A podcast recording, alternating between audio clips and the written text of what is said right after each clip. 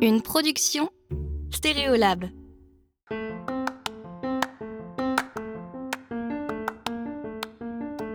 Les lieux comme les librairies permettent de tomber sur des choses qu'on ne connaît pas et d'avoir un- une offre, quoi. Je suis aussi pour désacraliser complètement à la fois le métier de libraire parce qu'on n'est pas des génies et à la fois le lire parce que souvent les gens me disent Ah, c'est bien de lire, c'est bien de lire, on peut aussi lire des stupidités, quoi.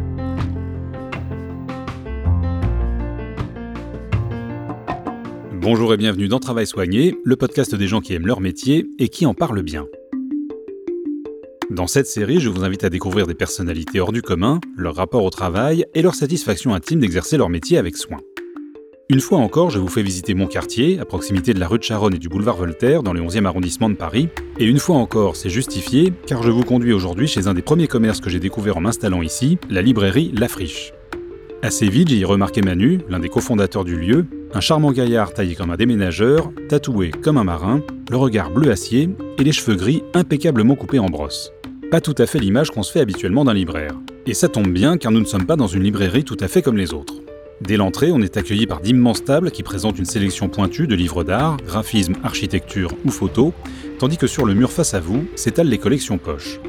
Sur votre gauche, un rayon jeunesse qui déborde d'ouvrages, et à votre droite, les littératures françaises et étrangères, suivies des sciences humaines. Une disposition inhabituelle qui relève d'un choix assumé.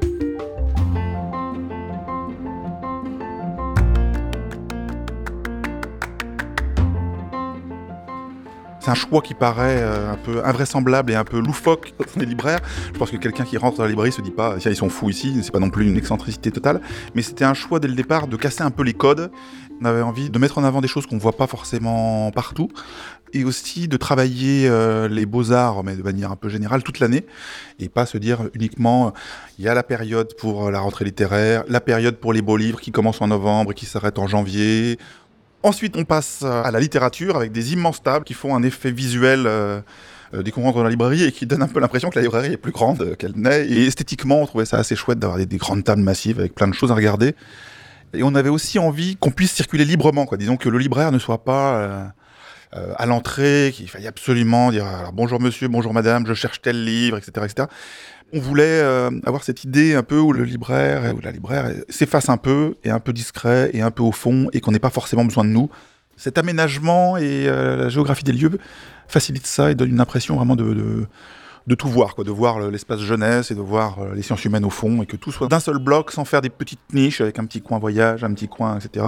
C'est une librairie de quartier et on a à peu près tous les rayons.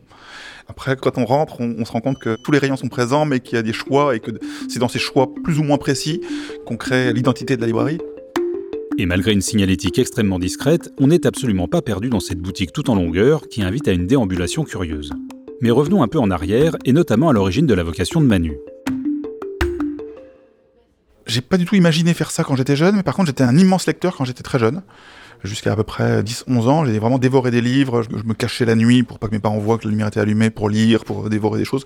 Et tout s'est stoppé complètement, euh, mais comme beaucoup de jeunes, mais euh, au collège, avec les lectures obligatoires. Donc, souvent, j'ai souvent euh, un esprit assez critique vis-à-vis des lectures obligatoires, parce que finalement, je trouve que ça casse complètement le, le désir de lecture, même si pour certains, ça peut aussi euh, révéler. Mais en tout cas, moi, j'ai complètement stoppé aucune lecture, une sorte d'abandon du livre et un, un rejet du livre même.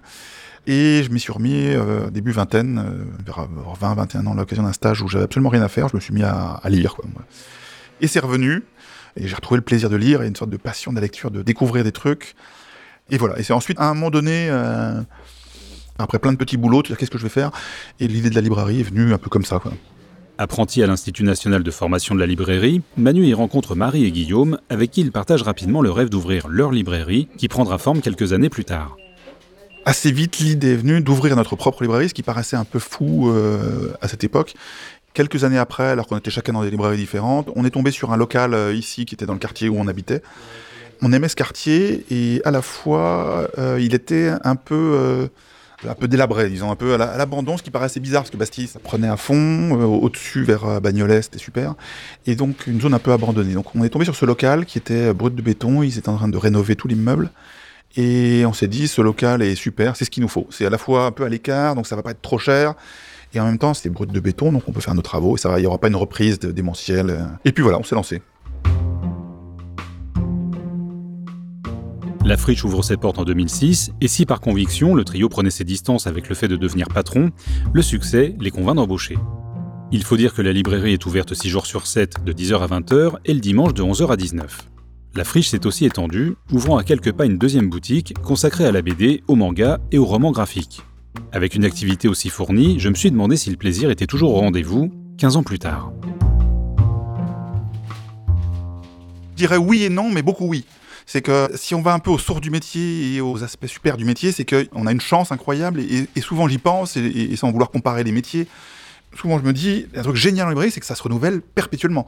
Et là, on en parlait avec ma collègue, je me dis que chaque rentrée littéraire, on est comme un novice, c'est-à-dire qu'on doit bosser la rentrée littéraire, c'est-à-dire qu'est-ce qui est sorti, qu'est-ce qui va sortir, de quoi ça parle. Euh. Donc il y a une sorte d'effervescence, de fourmillement, des tas de choses nouvelles sortent, soit en littérature, mais dans tous les domaines, justement. Et du coup, c'est ça qui est absolument génial et qui fait que dès qu'on ouvre un carton, il y a quand même un truc génial de se dire qu'est-ce que je vais trouver, même si on les a commandés euh, d'une réelle surprise, un plaisir d'ouvrir les cartons et de se dire c'est Noël tous les jours en librairie, on reçoit des nouveaux livres des trucs qu'on a envie de lire.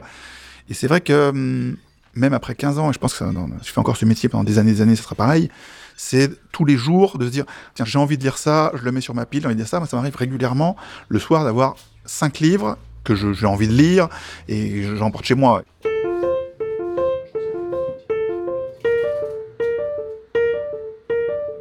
Effectivement, quand je démarrais dans le métier, il y avait ce côté de défendre l'édition, mais il y avait beaucoup de petits éditeurs qui faisaient des livres qui n'étaient pas beau du tout, c'est-à-dire la, la, marge est mal foutue, le papier est moche, la couverture, euh, c'est ni fait ni à faire, des choses qui sont assez moches.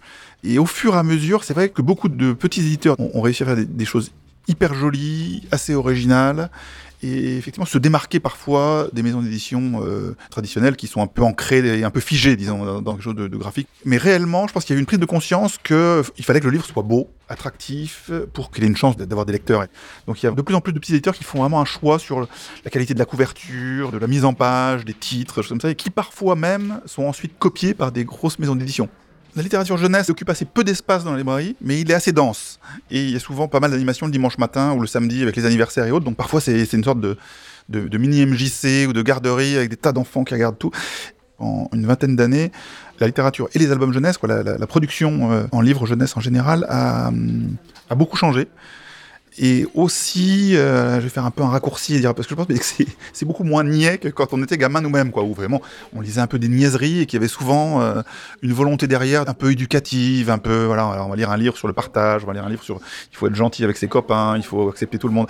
C'est tout à fait logique d'avoir des choses un peu éducatives et d'apprendre des choses par la jeunesse, mais euh, je trouve que la littérature jeunesse est complètement émancipée de cette vision un peu bien pensante, avec des choses qui partent vraiment parfois même complètement en vrille, et même nous-mêmes quand on les lit, on se dit waouh quand même qui va pouvoir lire ça, et parfois ça va assez loin dans, un délire et dans un, euh, on va dire politiquement incorrect, mais dans quelque chose qui est un peu surprenant, quoi, qui sort un peu des, codes du petit ourson qui va se balader, qui rencontre euh, un petit lapin, etc. Vous le savez, ce qui m'intéresse particulièrement dans notre rapport au travail, c'est l'image sociale que projettent nos métiers. Et forcément, la profession de libraire traîne son lot de clichés, d'a priori et de questions récurrentes. Souvent, les gens me demandent qu'est-ce que tu aimes lire, quel est ton écrivain préféré? Ça, c'est vraiment une des pires questions parce que c'est euh, je, peux aimer à la fois de la poésie, à la fois un, polar euh, assez simple mais efficace qui ressemblerait à une série américaine, ou alors lire un, livre politique, un livre d'histoire. Ou... Donc c'est un peu en, fonction, c'est un peu butiné des tas de choses. Je suis juste un lecteur comme vous, quoi. C'est juste que nous, on, présente des livres et on pose des livres sur des tables. Donc on n'est pas des génies, on n'édite pas les livres, on corrige pas les fautes, on n'accompagne pas les écrivains et autres. Donc on c'est un métier qui est pas hum, qui est un métier juste de lecteur et c'est juste ça quoi. On n'est pas des super lecteurs je suis très fier d'être libraire. Je le dis, euh, si on me pose la question, je ne fiche pas complètement. Alors après, il y a plusieurs réactions. Il y a des gens qui disent Ah bah c'est bizarre, tu ressembles pas à un libraire. Bon, après, c'est parce que c'est aussi la, carrure, la coupe de cheveux, la boucle d'oreille autre. Qui vont dire bah, Je, t'imaginais pas libraire, c'est bizarre. Il y a pas mal qui imaginent aussi que je suis dans un petit bouclard tout petit avec plein de poussière, machin comme ça. Et quand ils arrivent ici, ils disent Ah ouais, c'est bizarre, je pensais vraiment que c'était une petite librairie toute poussiéreuse, machin. Donc il y a une image à la fois très positive du libraire, parce que c'est vraiment genre Oh, il va lire plein de trucs, c'est formidable. Donc, euh, et en même temps, une image un peu désuète, mais une image complètement positive socialement, je traîne plutôt dans des milieux où les gens ne lisent pas ou très peu finalement. J'ai beaucoup d'amis qui font complètement autre chose. Donc du coup, j'ai pas cette représentation, en tout cas dans mon cercle amical, que je fréquente finalement très peu de libraires, très peu d'éditeurs. Euh. Et par contre, effectivement, quand je me retrouve dans certains milieux et que je dis que je suis libraire, c'est parfois un piège qui se retourne contre moi très très vite et qui parfois peut même me gâcher le repas parce que je suis complètement accaparé. souvent par quelqu'un qui dit ah mais moi aussi je lis beaucoup, c'est formidable. Qu'est-ce qu'il faut lire en ce moment? Qu'est-ce qu'il y a de bien, etc. Alors là je suis parti dans une sorte de truc où alors que je pouvais être assez naturel avant, dire alors en ce moment il faut lire, et ça me gêne à fond parce que là justement c'est il y a très souvent cette question, on dit ah bah quel est le livre du moment? Ou des choses comme ça. Alors, je me lance dans quelque chose qui n'a pas de sens ni pour moi, ni pour la personne, qui en plus pose la question euh, juste comme ça, sans se dire, bah, tiens, je vais noter le titre du livre et j'irai l'acheter chez mon libraire ou autre, mais la, discussion s'évapore comme ça et, ça, me bouffe 10 minutes de mon temps et ça casse toutes sortes d'autres discussions sympas. Donc il y a ce côté un peu négatif, mais, mais qui est un peu le revers de la médaille. Si je disais par exemple que je fais le goudron sur les autoroutes, je pense pas qu'on me dirait quelle portion d'autoroute vous avez goudronné, machin. Les gens s'en foutraient complètement, dire ah bon d'accord, c'est pas trop dur, faut pas trop chaud, machin. Mais là effectivement, avec le métier de libraire, directement les gens rentrent comme ça, soit disent ah bah oui, moi aussi j'ai un, neveu qui a écrit un livre, d'ailleurs il aimerait bien faire une rencontre, il pourrait pas venir à la librairie, etc. Donc il y a souvent ce rapport euh, où on cherche une interaction euh, qui est euh, très souvent sympathique, donc je rigolais un petit peu avec des trucs négatifs, mais et parfois qui est gênante effectivement parce qu'on est toujours en représentation de parler de littérature, de livres. Je suis aussi pour désacraliser complètement à la fois le métier de libraire parce qu'on n'est pas des génies et à la fois le lire parce que souvent les gens me disent ah c'est bien de lire c'est bien de lire on, peut aussi lire des stupidités quoi donc euh, lire en soi c'est presque un, outil il y a ce côté là où le livre et ce qui est un peu ce que je critique justement au collège et au lycée dans les lectures obligatoires c'est qu'on place le livre au dessus comme quelque chose de de sacré, ça, alors qu'en en fait, au contraire, je pense qu'il faut avoir un rapport euh, assez souple et assez léger avec le livre, sans que ce soit justement ni une obligation, ni quelque chose d'obligatoirement chiant pour les jeunes et pour les adultes, et qu'on s'éclate à lire quelque chose, à ce que ce soit réellement du plaisir. Et c'est aussi un des trucs qui fait, dans le choix éditorial qu'on a décidé c'est d'avoir des livres pour se faire plaisir. On voulait pas que des gens rentrent parce qu'ils ont forcé euh, d'acheter. C'est-à-dire que tout, ce qui est scolaire, on fait pas. tout ce qui est parascolaire, on fait pas. Et c'est vrai que les gens nous disaient bon, je cherche un cahier de vacances pour euh, bah, mon fils ou ma fille pour l'été, pour qu'il bosse, machin, machin. Et nous on rigole et on dit ah non ça on fait pas du tout. Puis bah, pourquoi vous faites pas? Je dis trop de mauvais souvenirs quand on était jeune, donc on n'en vend pas.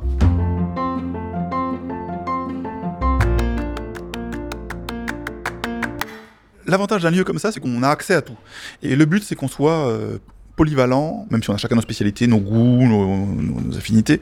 Mais il ne s'agit pas de pipoter, et parfois, c'est quand on me demande un truc hyper spécialisé en philo, parfois, je dis, écoutez, mon collègue qui est plus balèze que moi en philo. Le but est de ne pas mentir aux gens. Et c'est vrai que je fais le rapprochement, c'est qu'à un moment donné, j'ai travaillé à la Fnac et j'étais responsable du rayon livre informatique. Alors c'était à la fois au départ, c'était vraiment le rayon que personne ne voulait, c'était pas passionnant et ça me passionnait pas, mais en même temps, c'était à la fois hyper intéressant. Mais ce que là où j'ai remarqué quelque chose et que j'applique parfois dans d'autres domaines, c'est que les gens venaient pour me demander un livre informatique, ils me disaient lequel est bien? Alors j'avais capté, je dis bah tel éditeur c'est super.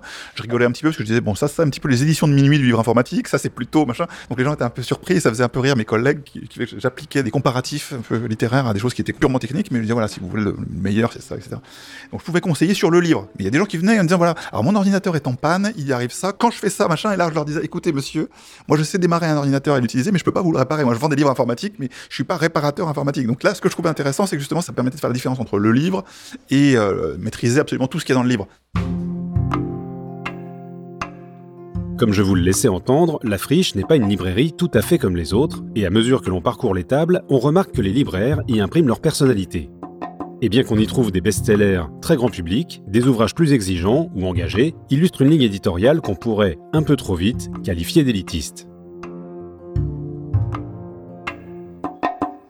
c'est un mot qu'on nous attribue souvent. En fait, soit élitiste, soit un peu snob, comme ça, et qu'on assume complètement, même si, c'est un peu bizarre. C'est-à-dire qu'effectivement, on, on, accueille tout le monde et euh, on peut se balader sans se rendre compte de rien, mais on essaye de mettre quand même l'accent sur des choses qu'on trouve moins, sur des petits éditeurs. Et on s'interdit euh, de mettre euh, la grosse vente du moment en vitrine, parce que déjà on se rend compte que ça sert pas à grand chose finalement, parce que s'il y a un nouveau Fred Vargas qui sort, euh, bon, les gens vont capter qu'on l'a forcément. On se force pas à aller vers des petits éditeurs. Je vous rassure, on trouve du Gallimard, du POL, du Grasset, donc tous les, grands éditeurs sont présents. On n'est pas complètement dans, dans, quelque chose de ne soutenir que la petite maison d'édition, et on considère qu'il y a des très gros éditeurs, des grands éditeurs qui font des choses magnifiques. Il ne s'agit pas d'opposer l'un à l'autre, on aime les deux. Mais je trouve ça intéressant de donner une visibilité à des éditeurs qui en ont assez peu. Et il y a ce côté où les idées sont très marquées. Quoi. On n'est pas là pour faire un débat. Souvent, il y a des gens qui nous disent bah, Vous avez des livres féministes, vous n'avez pas de livres antiféministes. Je dis Non, ça ne nous intéresse pas d'avoir des livres. Euh, voilà. Donc, du coup, c'est pas un lieu de débat d'idées, mais c'est un lieu d'idées. Et c'est des idées qu'on choisit, euh, nous. Alors, parfois, il y a des gens qui disent bah, Vous faites de la censure. Je dis Non, c'est pas de la censure. Nous, on a envie de vendre des choses qu'on a envie de défendre. Autant en littérature, euh, bah, je trouve ça super que, tout le monde s'y retrouve. Et je trouve pas que ce soit dérangeant que des gens lisent Marc Lévy ou Guillaume Musso et autres. Et au contraire, je trouve ça génial qu'on ait ces auteurs-là parce que ça peut amener à d'autres, ou pas. Même si ça les amène jamais à d'autres, c'est pas très grave. Et en même temps, dès qu'on rentre dans, les idées, là par contre, on, arrive dans des choix qui sont plus intransigeants et plus radicaux, où on ne veut pas vendre certains trucs et on aurait honte de vendre certains auteurs. Des fois, ça passe mal, et du coup, il y a aussi un truc, c'est que en avançant, on devient de plus en plus radical, c'est-à-dire qu'il y a des auteurs qu'on ne commande même plus. Des fois, on dit aux gens, non, on commande pas, euh, non, désolé. Alors les gens disent, bon, je crois qu'ici, c'est pas du tout pour moi. On leur dit, bon, bah, désolé, c'est comme ça. Je dis, on ne peut rien. Mais... Et c'est pas pour faire un entre-soi, parce que euh, c'est assez discret, je trouve, ce truc. Et les gens, des fois, se rendent même pas compte de nos opinions politiques. Et on veut pas non plus les, afficher complètement. Mais on essaie d'être assez radical sur ce côté, justement, de ne pas vendre tout et n'importe quoi. Et pas par euh, fascisme de gauche, loin de là, mais en disant, voilà, on, veut quand même promouvoir une certaine forme d'idée, pas uniquement un truc très précis, mais au, moins au moins par la négative, ne pas proposer certaines choses. Je ne sais pas quel rapport vous entretenez avec le livre en général et avec votre librairie en particulier. Pour ma part, je dois reconnaître que je ne suis pas un grand lecteur qui dévore deux romans par semaine, mais j'adore flâner dans les librairies, dont l'ambiance paisible met l'agitation de la ville entre parenthèses. Et même quand j'y viens avec l'intention d'acheter un livre particulier, je repars fréquemment avec deux ou trois autres trouvés au hasard des tables, et j'estime que cette proposition-là est particulièrement précieuse pour ouvrir son esprit à la découverte. Repense au moment où on a ouvert, où à la fois quelques personnes nous disaient mais c'est bizarre d'ouvrir une librairie au moment où le livre euh, s'écroule. Et on était dans une tendance où il y avait euh, Amazon qui démarrait à fond, les ventes en ligne qui explosaient et l'arrivée des e-books et de toutes sortes de, tablettes et autres. Et donc plein de gens nous ont dit non mais là c'est vraiment pas le bon moment pour euh, vendre des livres alors que ça va disparaître, même le livre va disparaître. Je suis pas du tout anti-progrès, au contraire mais je pense que le livre, et les différents confinements l'ont un peu prouvé, reste quelque chose d'un peu unique et il y a un attachement au livre. C'est vrai qu'on a beau avoir des tablettes où on a des millions de livres, des milliers de, possibles, c'est un peu le même problème quand on écoute de la musique sur euh, les, plateformes. Parfois, même si on est fan de musique autre, on peut se retrouver un peu à court, qu'est-ce que je vais taper, qu'est-ce que je vais écouter? Les lieux comme les librairies permettent de tomber sur des choses qu'on ne connaît pas et d'avoir une offre. quoi. Et c'est la même chose aussi pour avoir sa propre bibliothèque. Souvent, il y a pas mal de gens qui viennent et qui me disent voilà, j'ai plein de livres dans ma bibliothèque que j'ai pas lus et j'en rachète. Je dis mais c'est normal. Une bibliothèque, c'est exactement ça. C'est mon cas aussi. Il faut avoir des livres qu'on n'a pas lus dedans pour à un moment donné les prendre. Et donc du coup, euh, une bibliothèque physique permet ce truc-là, euh, euh, une sorte de partage avec soi-même. Quoi. Je sais pas un truc où on va un peu trouver refuge.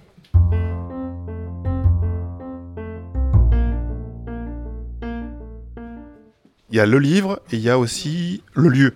Et le lieu physique, la librairie, qui est euh, complètement passionnant.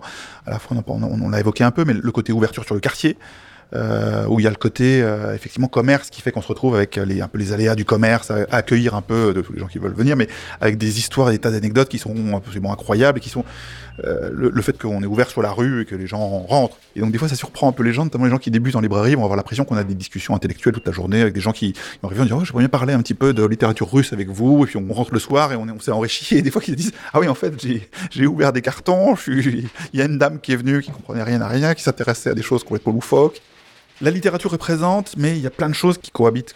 L'extérieur est hyper important et est parfois aussi important dans une journée que les livres qu'on vend.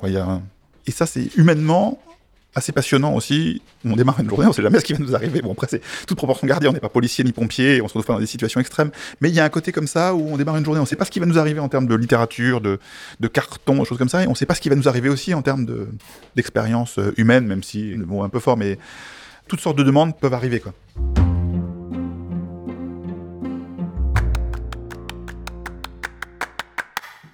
Les magasins qui offrent des choses culturelles sont vraiment, euh, sont vraiment utiles pour ça aussi. On peut juste rentrer, se balader, euh, ne rien acheter, mais juste flâner.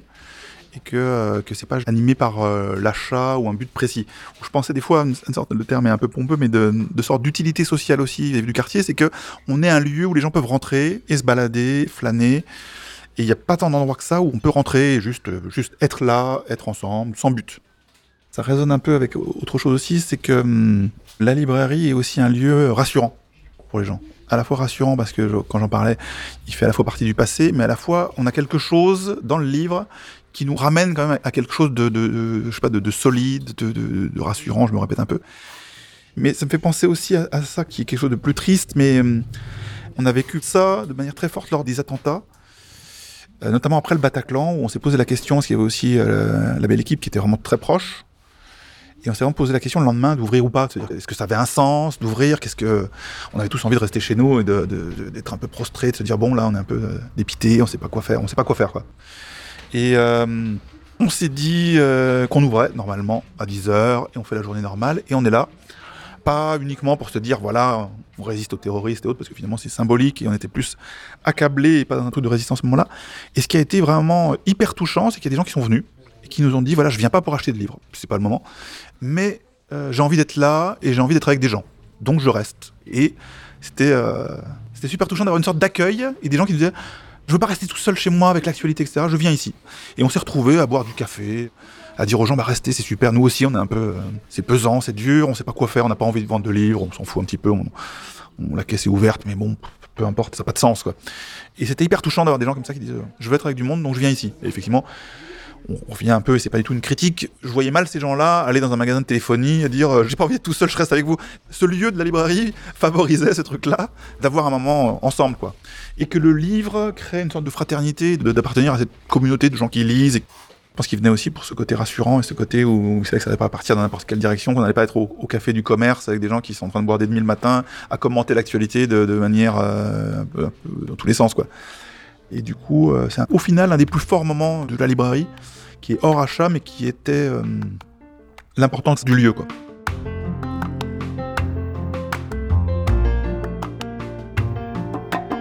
Un grand merci à Manu et à toute l'équipe de la Friche pour leur accueil. Si vous avez aimé cet épisode, montrez-le sur votre plateforme d'écoute préférée. Un abonnement, 5 étoiles et un commentaire, si votre application le permet, sont très importants pour qu'il puisse être découvert par d'autres auditeurs. Et surtout, parlez-en autour de vous. Vous pouvez suivre Travail Soigné via les comptes Stéréolab sur Instagram, Twitter et Facebook et m'envoyer vos suggestions pour de prochains épisodes. Merci pour votre écoute et à très bientôt.